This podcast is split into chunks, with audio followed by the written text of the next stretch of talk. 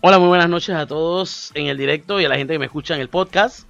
Bienvenidos a este nuevo directo en el cual hoy vamos a hablar de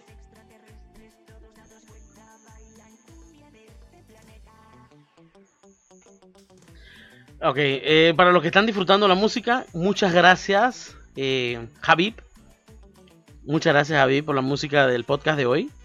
Bienvenidos a este nuevo directo de Viernes lo Paranormal un viernes. Wow, Viernes Paranormal un viernes. Por primera vez no pasó nada y estamos aquí hablando de ovnis, hablando de las últimas noticias que tengan que ver con este apartado. Y hoy me pasaron una muy interesante y es con la que vamos a empezar a hablar.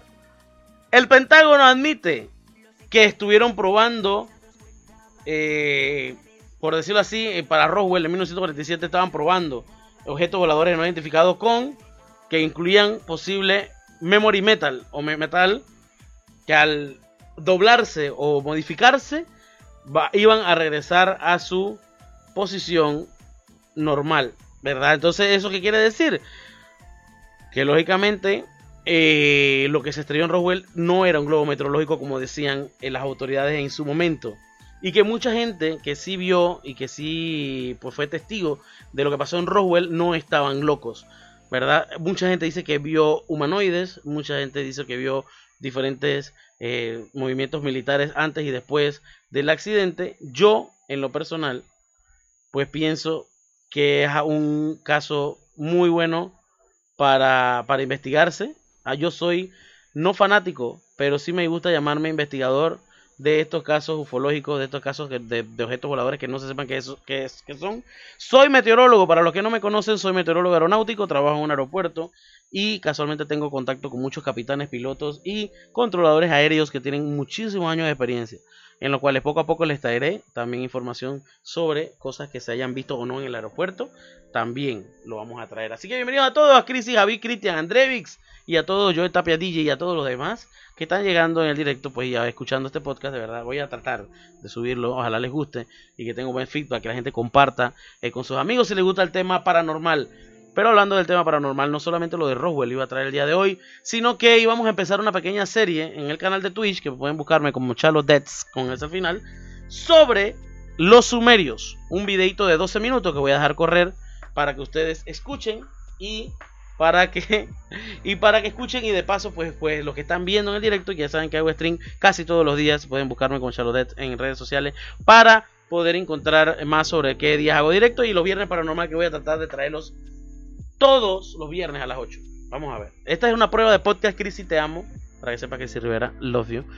Eh, vamos a hablar de civilizaciones en el lado histórico y del lado después eh, paranormal o el, no, no paranormal como tal sino en lo que se cree en lo que se cree, ¿verdad? ¿Qué es lo que se cree? Ah, que los sumerios fueron influidos por... Eh, fue influido por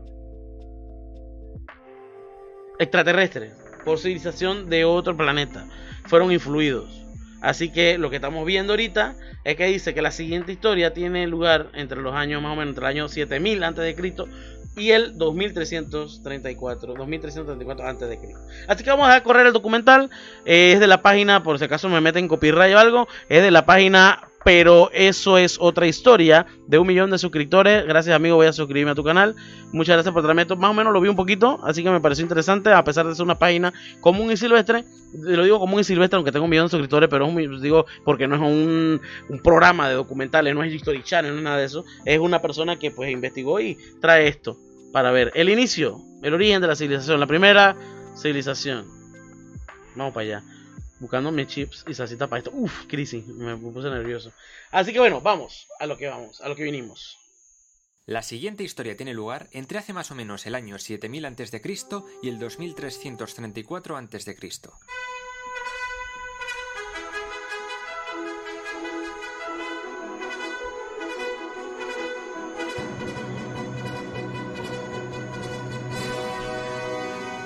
La edad de los metales es un periodo de tiempo intermedio entre el neolítico y la historia en sí. La metalurgia surgió bastante pronto en algunos pueblos de Mesopotamia, pero tardó bastante en llegar al resto del mundo. ¿Y qué es Mesopotamia para ser tan guay? Pues es un territorio con forma de media luna situado entre dos ríos, el Tigris y el Éufrates. Estos ríos convertían esta zona de Oriente Medio en un lugar cojonudo para el cultivo, de ahí que se la llame el creciente fértil. Entre las primeras culturas neolíticas de esta zona encontramos a la una aldeana cultura Alaf, que destaca por sus cerámicas y figurillas representando a la Venus de la fertilidad, y la cultura Asuna Samarra, famosa gracias a Timón y Pumba. Las casas pasaron de ser una simple estancia a tener varias habitaciones y patios interiores. Hasta horneaban pan y domesticaban vacas, cerdos y onagros. Poco después llegó la cultura Elobeif, que comenzó a expandirse por Oriente Próximo y que sería el primer estadio de la civilización sumeria. Destaca la construcción de los primeros templos, construidos en honor a la diosa madre Inanna, también conocida como Istar en el periodo asirio. Destacan figuritas, algunas de arcilla y otras ya de cobre, pero por lo que más llama la atención son porque tienen cabeza de serpiente, aunque más bien parecen... Esta cultura introdujo el regadío y el arado, y la productividad aumentó, lo que hizo también que aumentase la población de la región. Y esta región, al sur de Mesopotamia, era conocida como Sumer, y junto a ella aparecieron la persa Elam y la semítica Akkad. Y a la zona norte de Mesopotamia se la llamó Subartu.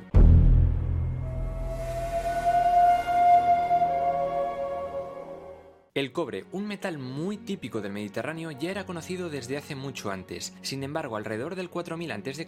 descubrieron que antes que trabajar el metal a base de martillazos, era mejor fundirlo y darle forma después. Y tras eso, usaron también otros metales como el oro y la plata, familiares del cobre, aunque solo decorativamente porque no eran demasiado resistentes. El caso es que los excedentes de producción de alimentos y la demanda de este tipo de metales favoreció el comercio. Por ejemplo, tenían relaciones con pueblos de Anatolia, en la actual Turquía, donde abundan los metales, o pueblos de los montes Zagros, entre los actuales Irak e Irán. Llegaron incluso hasta las montañas del Hindú Kush, en Afganistán, donde se encontraban las famosas piedras lapislázuli. Creían que contenían los espíritus de los dioses, y se usaron hasta el Renacimiento como tinte azul para pinturas y vidrieras. Una cosa que escaseaba en Sumeria eran árboles, de que construyeran sus casas con tierra y paja. Su comercio se extendió hasta regiones como las de Amurru o Canaán, más o menos por el Líbano, donde abundan los cedros. Sus creencias también cambiaron con el descubrimiento de la metalurgia. Dejaron de creer tanto en las diosas madres típicas del neolítico y las cambiaron por deidades más demiúrgicas, modificadoras de materia. Imaginaban el mundo como una cúpula con el firmamento, rodeada por un mar primordial, donde flotaba el disco que formaba la Tierra. Bajo esta había otra cúpula inversa llamada inframundo. Según su mitología, los dioses crearon a los humanos para que les sirvieran, pero se liberaron cuando empezaron a ser muchos.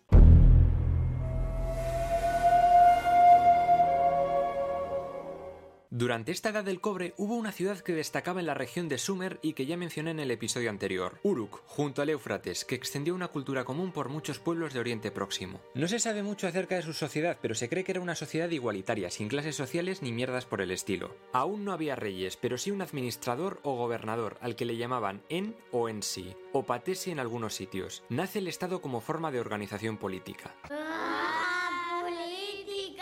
Fue aquí donde apareció la primera forma de escritura, la pictográfica. Básicamente eran símbolos que todo el mundo podía entender, escritos en tablillas de arcilla. Surgió como forma de contabilidad y administración mayormente. También había sellos con los que la gente marcaba cosas en plan, esto es mío, pam, sello. Nace la propiedad privada de una manera aún un tanto primitiva. Este sello evolucionaría hasta el sello cilíndrico, para hacer fácilmente motivos decorativos. He aquí un ejemplo de firma de contrato. Esta gente ya tenía barcos y navegaba, pero puede que lo más importante de este periodo fuese algo tan simple como la invención de la rueda.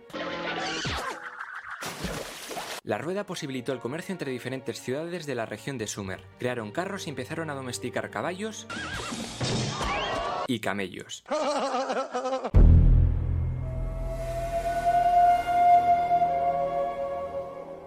Sobre el 3500 a.C., algún genio se le ocurrió mezclar el cobre con otro metal llamado estaño. La aleación resultante fue una cosa llamada bronce, más resistente y apta para hacer clavos, espadas y objetos para cortar cabezas en general.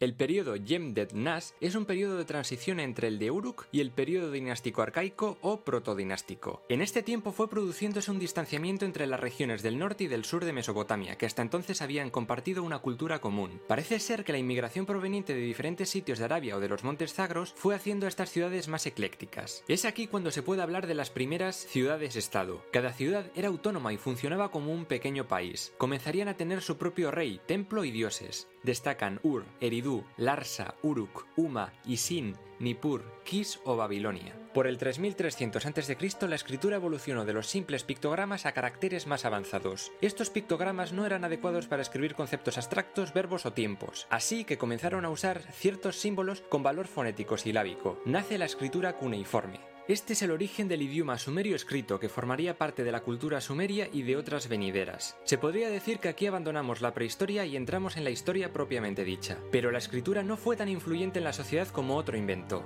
la cerveza. La cerveza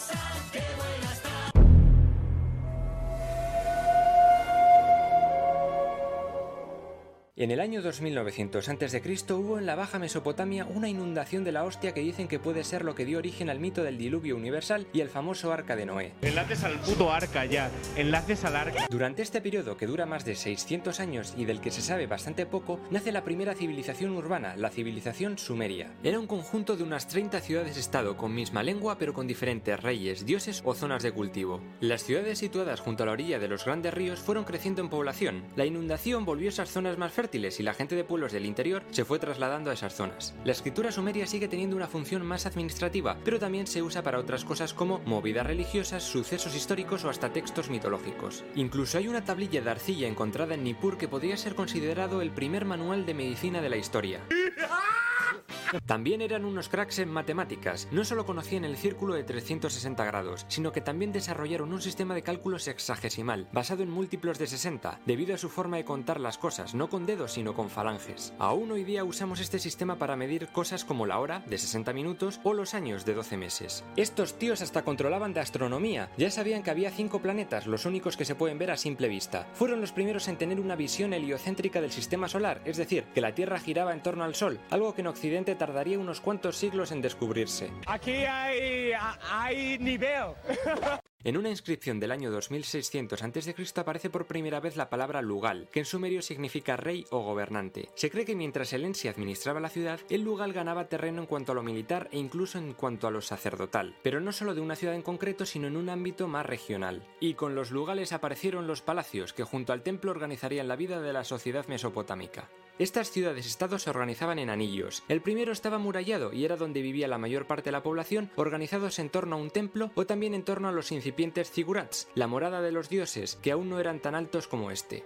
Hay zigurats antiguos como el de Sialk, en Elam, el templo blanco de Uruk o el oval Kafage, pero nada que ver con los que se construirían tiempo después. También había mercados donde la gente intercambiaba productos mediante el trueque. El siguiente anillo eran las tierras de cultivo del exterior, y luego estaban las fronteras entre las diferentes ciudades, cuyo control era bastante disputado. Los ciudadanos construían sus casas con ladrillos de adobe, argamasa y yeso. Buenas vistas no tenían, ni siquiera tenían ventanas. Todas eran bastante parecidas entre ellas. La puerta conducía a un patio interior donde estaban las diferentes habitaciones para cada familia. Aunque tenían sus cuartos, ellos preferían dormir en los tejados donde hacía más fresquito. Cada ciudad se identificaba con un dios diferente, por lo que había miles. Por ejemplo, la ya mencionada Inanna, Ki, diosa de la tierra, Enlil, señor de las tormentas, o Anu, dios del cielo, que de ahí viene el nombre de los Anunnaki. En la sección mitos y leyendas descubriremos más acerca de la mitología sumeria y sobre estos curiosos seres del espacio. Y hablando de mitos y leyendas, en esta época aparece un poema épico sobre uno de los reyes de la primera dinastía de Uruk, Gilgamesh. En él se cuenta su viaje en busca de la inmortalidad y se mete en líos con los dioses que mandan a Enkidu a matarle, pero al final se hacen amigos. A este rey se le atribuye la construcción de las murallas más antiguas de Sumeria, las de Uruk. También se dice que este rey vivió más de 100 años. Mito no, lo cierto es que este poema es la obra literaria más antigua que se conoce. Y luego también está el juego real de Ur, probablemente el segundo juego de mesa más antiguo de la historia. Parece ser que el primero podría ser el Senet egipcio. Hubo muchas rivalidades entre las diferentes ciudades-estado y Uruk dejó de ser la hegemónica. No se sabe mucho acerca de esta época, pero lo único seguro es que se daban hostias como panes. De ahí que comenzaran a construir las primeras murallas para proteger Eh, sí, eh, en esta pequeña pausa comercial, eh, recuerden eh, jugar Raiders, Raiders en diferentes canales, como capitanes como la de Crisi, como capitanes como la Bane, y en otros más que puedan estar por ahí, también Tio Cooks. Muchas gracias. Ese es un mensaje comercial no pagado. Seguimos. Entre los documentos de la época destaca la Estela de los Buitres, que narra una pequeña guerra entre las ciudades de Lagas y Uma, alrededor del 2525 a.C., probablemente la primera guerra de la que se tiene constancia. Lagas, gobernada por el rey Eanatum, ganó y parece que se convirtió en la ciudad más grande de la época. Gracias a esta tablilla sabemos cosas de los ejércitos sumerios. Llevaban lanzas y cascos de cobre y armaduras de cuero. Alrededor del 2300 a.C., el rey de la gas era Urukagina, famoso por reformas como menos impuestos para el pueblo y menos privilegios para los monarcas. Pero entonces llegó Lugalzagesi, rey de Uma, y otra vez comenzó el torbellino de hostias. El Lugalzagesi este le partió la cara al Urukagina y se hizo con el control de toda Sumer. Además trasladó la capital a Uruk y no conforme con eso fue a por más ciudades como Kis, Isin o Mari. ¡Marichocho! Sin embargo, su hegemonía no duraría mucho. En el año 2350 a.C., un usurpador tomó el poder de la ciudad norteña de Kis. Era Sargón, de la región de Akkad. Se dice que Sargón era un copero, el que sirve copas, vamos, en la corte del rey de Kis, Urzababa. Un día se cabreó, le mandó a la mierda y dio un golpe de estado. ¡Siete todo el! Sargón de Akkad hablaba acadio, por lo que se deduce que era semita. Los semitas se habían ido asentando en Mesopotamia, especialmente en la parte norte, desde el 3000 a.C., procedentes posiblemente de Arabia. Según la Biblia, los semitas eran descendientes del primer hijo de Noé, Sem, y hablando de Biblia, se cree que Sargón pudo tener un origen parecido al de Moisés, siendo abandonado en una canasta por el río. El caso es que fundó una nueva capital llamada Agadé en el año 2340 a.C. No se sabe bien dónde estaba, pero desde allí se lanzó a conquistar no solo Sumeria, sino también la vecina Elam, llegando hasta su capital, Susa. Y es que también llegó a Ebla, en Siria, un pequeño reino al norte de Canaán. Sargón entró en Uruk y venció a Lugalzagesi, al que le humilló paseándole como un perrito por medio desierto hasta el templo de Enlil, en Nippur, donde lo ató a lo alto de un poste para que todos le escupieran.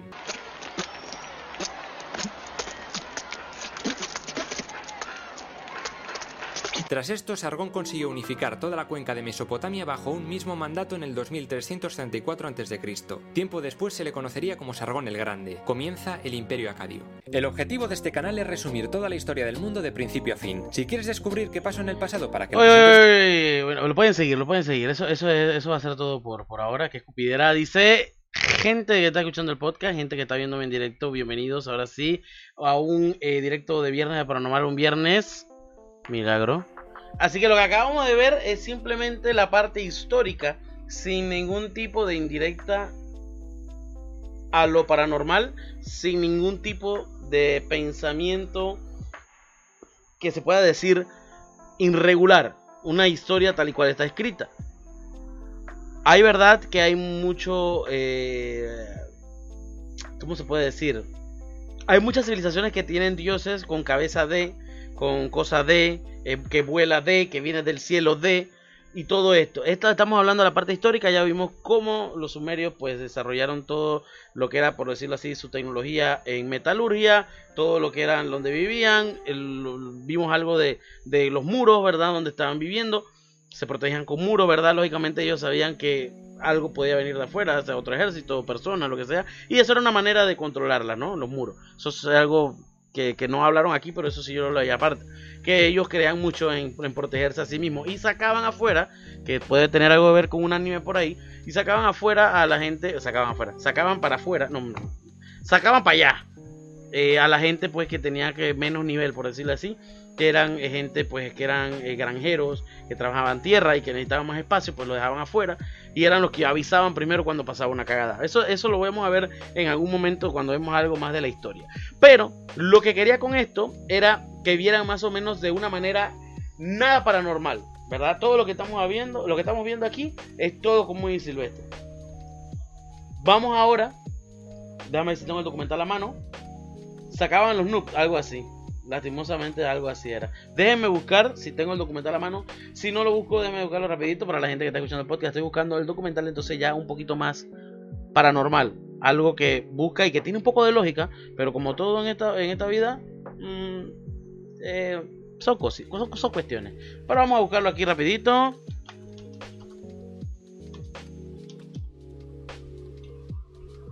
Esto creo que es de History. Vamos a ver.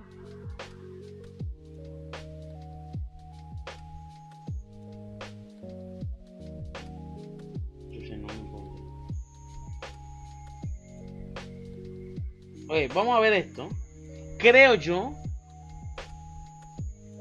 Creo yo que este no es, pero lo voy a poner. Porque igual están hablando de eh, los Anunnaki. Que ellos dijeron ahí que los Anunnaki son parte de los sumerios. Que era como, no sé si era una religión o algo. Pero vamos a ver, vamos a ver algo aquí. Vamos a ver algo aquí. Esperemos que tenga que ver con algo. Vamos a ver. Es 5 minutitos. Está en History Channel. Así que vamos para allá. Eh, saludo a Javier Franco que está por ahí también streamer. Raven, te quiero, mi mejor amigo. Y saludos, saludos. Así que vamos para allá. Vamos a ver algo de esto. Eh, ya le digo, es algo de History. Saben que History siempre está rodeada de mucho escepticismo por lo fantasioso de algunos de los productores y los directores. Así que simplemente vamos a verlo con mente fresca, sin pensar en nada. Y vamos a ver qué es lo que es. Los Anunnaki están entre los seres más misteriosos y poderosos de los mitos y tradiciones sagradas. Nos dicen que los Anunnaki tenían lapsos de vida enormes, de miles de años. Vinieron a la Tierra en una misión especial para traer sabiduría y también para minar ciertos materiales del propio planeta Tierra. Una de las propuestas interesantes de la historia de la investigación de Sekaraya Sitchin no son solo los Anunnaki, sino la procedencia de estos. Los sumerios fueron muy claros diagramando todos los planetas externos conocidos del sistema solar con precisión. Sin embargo, incluyeron un planeta adicional que llamaron Nibiru. Los Anunnaki habían dañado su atmósfera y descubrieron que usando oro podían parchar esos hoyos atmosféricos. De allí proviene la historia de nuestra humanidad. Los Anunnaki literalmente vinieron a la Tierra para minar oro, y al descubrir que era muy agotador hacerlo, nos crearon como una raza trabajadora para realizarlo por ellos. La hipótesis de Sekaraya Sitchin de que los Anunnaki vinieron a la Tierra a minar oro y crearon a los humanos para hacer la tarea por ellos era tanto audaz como controversial. De ser cierta, significaría que la obsesión humana con todo lo relativo al oro tiene una base histórica. Pero esta idea increíble de que los humanos fueron creados para minar oro y darlo a los dioses no era solo una teoría creada por Sitchin. Créanlo o no, existe evidencia arqueológica que sugiere que los antiguos hicieron exactamente eso. Lago Guatavita, Colombia. Este lago montañoso circular, que se cree es el sitio del cráter de un antiguo meteoro, fue una vez el lugar de notables rituales antiguos relacionados al oro hace siglos. El lago Guatavita estaba en el territorio muisca del pueblo Chipcha, que eran casi cascos y no una civilización avanzada como los incas o los aztecas. Un cacicazgo con su propia civilización que tenían mucho oro. El gobernante de la mitad sur del territorio muisca era conocido como el Zipa y era responsable de realizar el ritual muisca más sagrado. Según la leyenda, el Zipa flotaba en una barcaza real hasta el centro del lago Guatavita para hacer ofrendas de oro a un dios que creían vivía en el fondo del lago. Se decía que el jefe se adornaba con resina y luego con polvo de oro y después saltaba al agua para lavarse el polvo de oro. Y que ese oro se acumulaba en el lago y que arrojaban objetos de oro como sacrificio a ese lago en particular. En 1911, una excavación en el lago Guatavita fue dirigida por el ingeniero británico Hartley Knowles. Este reportó que había recuperado unos 20 mil dólares en tesoros del fondo del lago, incluyendo artefactos de oro. ¿Podría este notable hallazgo haber brindado prueba tangible de que los antiguos minaban oro con el propósito de ofrecerlo a sus dioses, justo como indicaban las traducciones de las tabletas sumerias de Sitchin? Tal vez. Pero hay otra teoría que sugiere que la obsesión de la humanidad con el oro no se debe a una mera conexión histórica que se remonta a nuestro antiguo pasado, sino al poder genuino que posee el oro. Un poder que de ser desatado podría revelar los misterios del universo.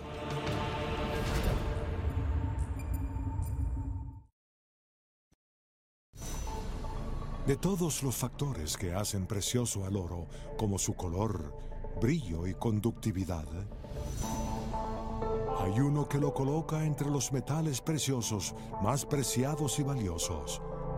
Es realmente muy escaso. Bien, ¿cuánto oro minado existe realmente en el mundo? Considerando que lo hemos minado por 6.000 años. No es tanto. De hecho, si tomases todo el oro minado en toda la historia y lo fundieses en un solo bloque, tal vez cubriría una cancha de tenis hasta una profundidad de unos 9 metros. Eso es todo. Es el total. La razón de que el oro sea tan difícil de hallar es que cada onza de oro que ha sido hallada en la Tierra, de hecho, no se originó en nuestro planeta.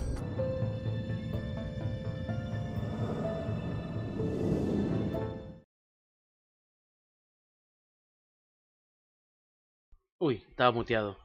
Gente, acabamos de ver algo que no. Espérate, espérate, amigo, amigo, amigo, dame un segundo, dame un segundo. Eh, acabamos de ver algo que no estaba previsto, no estaba planeado. Y era ver, además de los Anunnaki, ver el sistema del oro. O sea, ver, ver el oro, qué funcionalidad tenía para los sumerios. Que era. O sea, no era donarlo, sería la palabra correcta. Eh, es que no, no, no, no, no, no sería darlo a los dioses como tal. Puta madre, Ocelot. Estoy en, eh, en podcast, no me dones. Pero El hola, mismo. Chalo, ¿cómo va todo? No me donen hoy. Si- Si no, lo voy a tener que desactivar cada vez que venga. Que estoy en podcast. Ahí abajo dice. Cuando ven que dice podcast, abajo no donen. Olvídense las donaciones. Solamente escuchen. Participen. Pero sí, en mi stream de Charlo Dets. Eh, en Twitch pueden buscarme y pueden donarme 10 bits. Y con 10 bits podrán tratar de asustarme. Cosa que Ocelot hace mucho. Muchas gracias, Ocelot. Saludo a todos los que están escuchándome. Como dice, ajá, como dice Franco. Dice posible podcast. Uh, rayos, fallé. Ok, Ocelot, hoy te lo perdono. Eh, como dice eh, Javier Franco, es como una ofrenda a los dioses, ¿verdad? Ese sacrificio de minarlo y dárselos a ellos a cambio de X o Y cosa. Eh, dale, gracias, Ocelot. Mira si puedes, porque yo no he podido hacerlo que los, los, los mods puedan hacerlo. Pero como decía, eh, fue interesante verlo porque sí tiene que ver con los sumerios, sí tiene que ver con civilizaciones antiguas, sí tiene que ver con los Anunnaki. Pero me sorprende en algo de que eh, la cantidad que hay, que en 6.000 años minando, eso es lo que hemos encontrado. Y estamos hablando en general. Yo había escuchado y voy a traerlo pronto cuando hablemos un poquito de los... eh, cada vez que avancemos más las civilizaciones, ya hablamos de los sumerios hoy, pero cuando nos acerquemos a los, a los mayas y a las culturas suramericanas, tengo entendido que hay oro que debe y no está. Eso lo vamos a ver y vamos a ver si es verdad eso que acabo de decir. ¿A qué voy? Perdón, ¿a qué voy con esto? Perdón, ¿a qué voy con esto? Que si vimos la historia de los sumerios, vimos un poquito de ellos ahorita, y caemos en cuenta en lo que acaba de pasar en este, en este pequeño documental sobre el oro, o sea, sobre algo que tiene que ver con eso. Muchas gracias, eh, Ocelo. No sé si se cambia, si no importa, yo lo, ya déjalo así. No sé si se cambia o no. No, no, no se cambia. No sé por qué no lo he podido lograr hacer. Tengo que darte super, super mod, creo, no sé. Por ahí vemos eso. Eh, vamos a tirar el spell. eh, jalamos aquí, lo vamos a tirar a estos cuatro que están aquí porque no dura mucho. Y es lo que decía. Acuérdense que estoy jugando. No cambia, es que está, eso está medio jodido. Eh, como decía, eh, no, no, no es la idea, o sea, no es la, no es la premisa correcta. Oye, esto para ser nivel 1, eh, siento que, que, nos atacaron duro, ¿ah? Pero como decía, eh, son cuestiones de, de- de seguir investigando, seguir viendo más de las civilizaciones, ver qué, qué, qué pedo con el oro de ellos, porque yo tengo entendido que falta oro en muchas de las de las historias y muchas de las cosas que uy qué lindo sí vale ya lo vi. Chucha, déjame meto la tarjeta pero eso va. Cuando estés en directo lo compro para que te salga la alerta. Pero como decía eh, tiene mucho que ver tiene mucho que ver eso y a ver hasta dónde en realidad es verdad lo que estoy diciendo. Si en verdad falta oro o si no es una historia que vi por ahí no me acuerdo Saludos a Ale Juan, hoy estamos en un podcast, lo pueden buscar como eh, en Chalodets, creo que sale y debería salir, lo estoy seguro. Muchas gracias Raven. Los ganadores Kiara y Ocelot se ganan cositas extras para su lindo y bello eh, armada. Ahí está un, esto es un templario, puedo cambiarlo. Ahí tenemos algo del Flagbird. Necesitamos tanque para la gente que está escuchándome. Eh, estamos jugando Raiders y necesitamos ya a punto de subir al tanque. Tenemos 146. Ahorita mismo la tienda eh, refresca en 4 horas y no me salió tanque. Así que voy a hacer un refresh rápido. A ver si me sale tanque. No salió tanque. Qué tristeza. Voy a comprar un Warrior. Pero qué tristeza. No me ha salido aquí. Eh, vamos a ver qué quest tenemos. Dice que tenemos que tener. ajá. Support Slayer. Kill 3 Support Unit. Eso está un poquito com- complicado. Uy, ya tenemos otro para el. Para el spell nuevo, vamos a ver, a ver, a ver el spell. A ver el spell. Podemos desbloquearlo por upgrade. Si el upgrade que hace, du- dura más 0,5 segundos el debuff. Ah, No sé. ¿Desbloqueo uno o sigo tirando el curse? Que muy poquito tiempo, ah, muy poquito tiempo. Y creo yo que más vale tener algo nuevo. Ahorita voy a decirlo. A ver, ¿esto qué es? High ground. Eh, buff range fire. Ok, voy a, voy a comprar este, ¿vale? ¿Esto qué hace? Buff melee damage 100%. Melee damage. O armor defense. Creo que, creo que me voy a ir con el, con el ranger, el este. Para darle a, lo- a los arqueros. Que ya de por sí tienen, esto tendría más.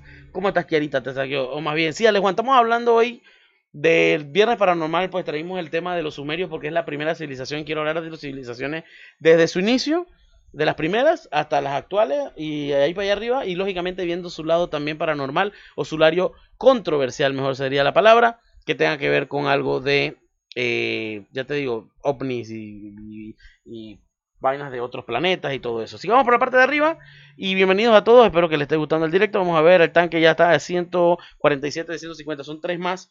No creo que dure. Me atoré con mi salud, disculpen.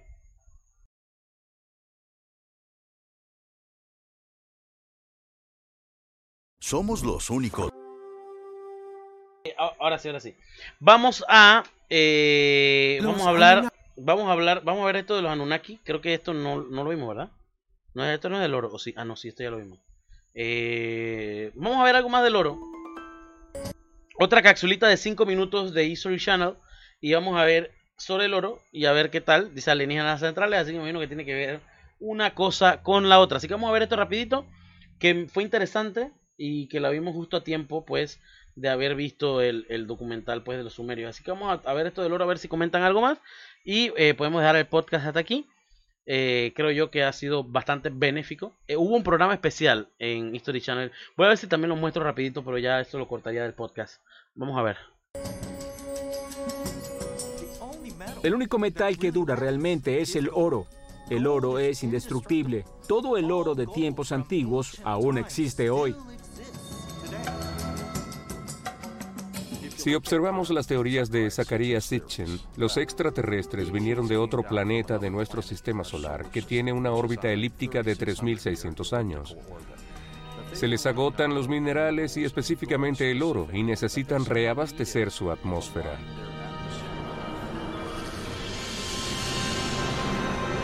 Estos extraterrestres primero midieron nuestro planeta y tenían los instrumentos para averiguar dónde en él hallarían materias primas. Con su increíble equipo, hallan un planeta que los tenga.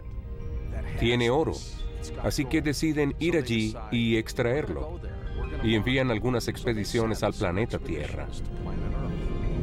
De pronto llegan aquí y las facciones comienzan a decir, bien, hay mucho oro aquí, pero no lo excavaremos.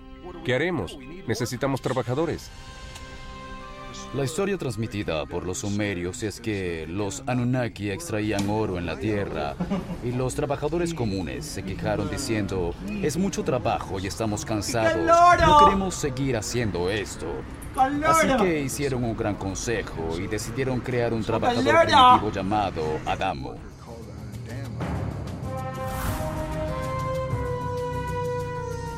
Así que vieron lo que había en este planeta y era el Homo erectus y dijeron, bien, no son muy inteligentes y no nos obedecerán. Así que los alteraremos genéticamente. Los Anunnaki crearon a los humanos como una especie esclava. Según Zacarías Sitchin, los Adamu fueron los primeros humanos modernos. Fueron creados por los Anunnaki hace 450.000 años, cuando mezclaron genéticamente su ADN con el del hombre prehistórico. Tomaron una célula de ese ancestro nuestro, cambiaron la célula por una mutación artificial, cambiaron el código genético, lo que hacen nuestros genetistas cada día. Está tallado en su piedra. No es algo inventado, es parte de la historia sumeria. Ellos creían que los dioses bajaron y los crearon y que ellos eran su especie esclava. Sabían eso y no tenían ninguna creencia filosófica sobre el propósito del hombre ni nada. Si crees en la teoría de Sitchin de que la humanidad fue creada por extraterrestres para trabajar como esclavos, de pronto tiene sentido. Y cuando observas la Biblia y lo que pudo haber ocurrido, Adán y Eva, claro, pudieron haber sido dos individuos hace mucho tiempo, al principio del tiempo, pero tal vez Adán y Eva fueron los primeros seres humanos genéticamente creados.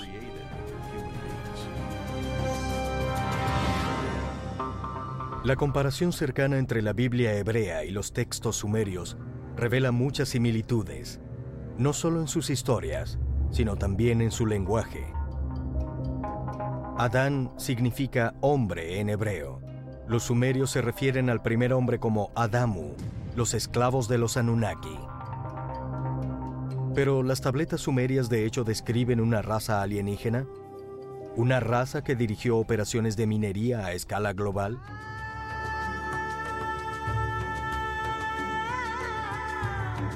A miles de kilómetros, en el continente africano, se han descubierto recientemente las ruinas de antiguas minas de oro.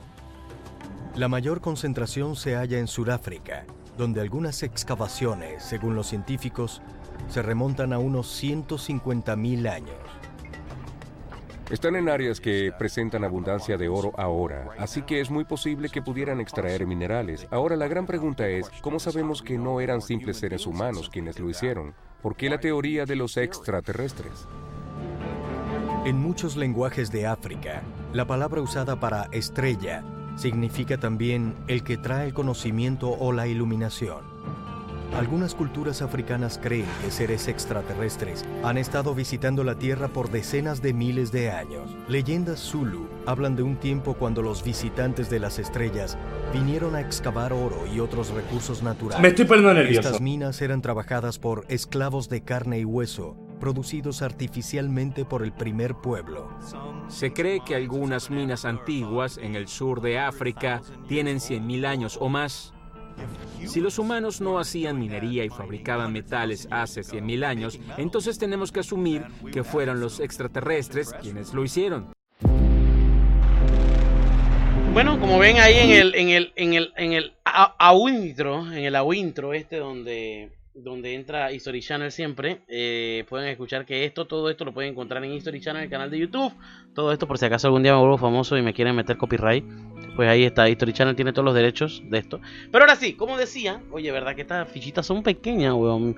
Ya entendí aquí ahora cuando digo que no tenía agmatismo. Bueno, para cerrarlo del podcast, ¿verdad? Un episodio corto eh, que tiene que ver con los sumerios y algo del oro. Eh, lógicamente los sumerios, por ser la primera civilización, pues, eh, que habla de todo esto, de, desde cómo iniciaban con su metalurgia, cobre, más estaño y todo eso, hasta encontrar lo del oro, que me pareció muy interesante y por eso lo agregué. Eh, está un poco fantasioso, vuelvo y repito, History Channel no es el mejor canal eh, para hablar sobre algo que no sea tan controversial como ahora. O sea, escuchamos cosas demasiado fantasiosas, mucho de película, pero que no está tan lejos de la realidad como nosotros quisiéramos. ¿Por qué? Porque tiene un poco de lógica, que hay unos datos científicos históricos de gente que escribía en piedra, que dejaba los petroglifos y de todo eso. Es como hay huecos, hay huecos que te dejan pensando de que algo no está bien, que algo no está históricamente bien colocado. Y esto es un claro ejemplo. Mira lo que dice Ale Juan en el chat. Dice Adán y Eva son los primeros mestizos monoalien. Eso es una posibilidad más. ¿Cómo lo pruebas? Estamos hablando de que una civilización que no tiene nada que ver con la otra hablan eh, como los sumerios junto con los, eh, creo que eran los de Sudáfrica, donde Adán, ¿verdad? En la hebrea, ¿verdad? En, los hebreos, de, de lo- los cristianos que hablan de Adán y acá Adamu, eh, es como algo, algo está ahí, ah, hay algo por ahí. En realidad, nosotros sabemos lo que sabemos y punto, o hay cosas que están por ahí que cada vez estamos descubriendo con el pasar del tiempo, con el pasar de investigar más, eh, desempolvar nuevas civilizaciones o nuevos, por lo menos nuevos, nueva información. Es muy interesante y vamos a ir trayéndola, por esa es una de las ideas de este podcast extrayendo poco a poco información sobre las civilizaciones, juntándola con lo que creen los antiguos astronautas, ¿verdad? Los antiguos, supuestamente las antiguas civilizaciones, junto con lo que se habla en History mucho que es esto de los antiguos astronautas. Eh, um, el labón perdido, es correcto, es correcto, así mismo. Así mismo, Capricornio, me, me encanta, me encanta. Exactamente, eso, eso es importante, eso es importante. Y, es cada vez Mira, yo hablé, voy a, voy, a, cambiar un poquito el tema. Y yo no sé si mi amigo algún día me escuche. Eh, mi amigo. Ah, Eh, chucha, ahora se me da el nombre. Bueno, mi amigo de, de, de, allá de, de Valkyrias. Eh, chucha, me dio el nombre de no parquear con él. Él es muy defensor de la teoría de la Tierra plana. Yo no. Yo no, porque si eso es así, me cambiarían totalmente mi libro de geografía y de meteorología y me parece estúpido pensar eso, lastimosamente lo tengo que mencionar así, me parece tonto, porque si tantos científicos pasaron a eh, investigar y darse cuenta que la Tierra es esférica, o como quieran decirlo, redonda, lo que sea, es porque han pasado investigaciones y han hecho experimentos.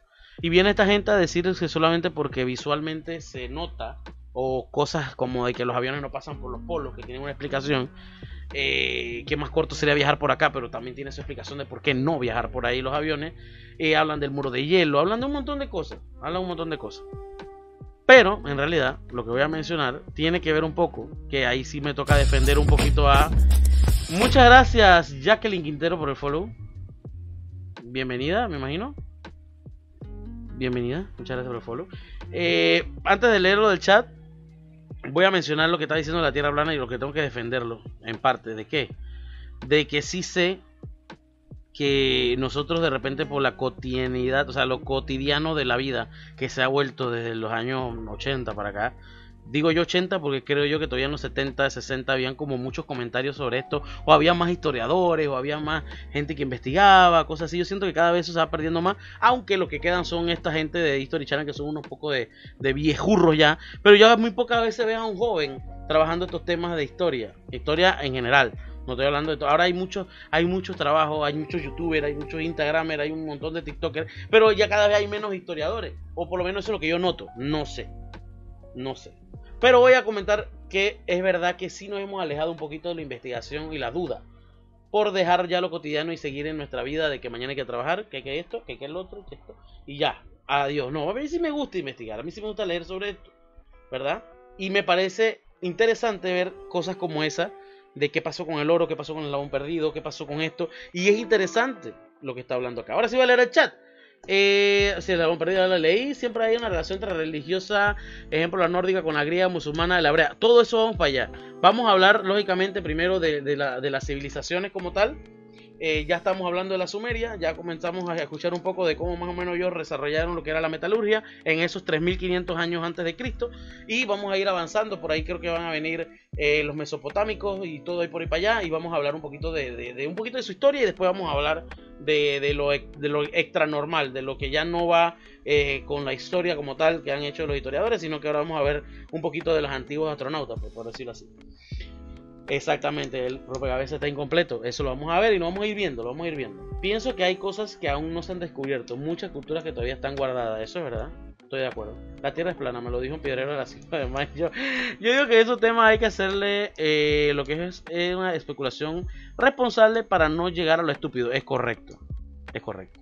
A ver, Mircea, ¿de qué me mandaste aquí? Eh, yo creo que voy a terminar el podcast aquí. Déjame poner el tiempo una aquí. Vez. Eh, la pirámide más grande del mundo escondida a plena vista. Ok, vamos para allá, vamos para allá. Vamos a ver eso y otro video más de History Channel que me gustó en estos 17 minutos de canal de Reyes. Pero ya voy a finalizar lo que es el podcast.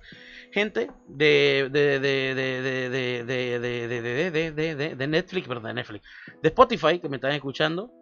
Eh, muchas gracias por escuchar este primer podcast eh, de civilizaciones. Eh, estoy muy feliz, espero que tenga aceptación. Y si bueno, sabes algo de mí, pues puedes buscarme como Chalodets en todas las redes sociales, me puedes encontrar. Y me podrás también ver en mis redes sociales y en mi Twitch como Chalodets. En todos lados aparezco así. Así que los espero para que puedan compartir con el chat y puedan hablar un poquito más de este tema, ¿verdad? De antiguos astronautas, de civilización antigua pues pueden encontrarme en el Twitch Chalodets, donde lo vamos a grabar en vivo todos los viernes si todo sale bien. Y dice que le mando un saludo a Juan Grey, acá Ale Juan. Saludos, Juan Grey. Y esto va a ser todo por el podcast de hoy. Y espero que les guste, espero que la pasen bien y espero encontrarlos entonces el próximo viernes paranormal. Se les quiere. Saludos amigos.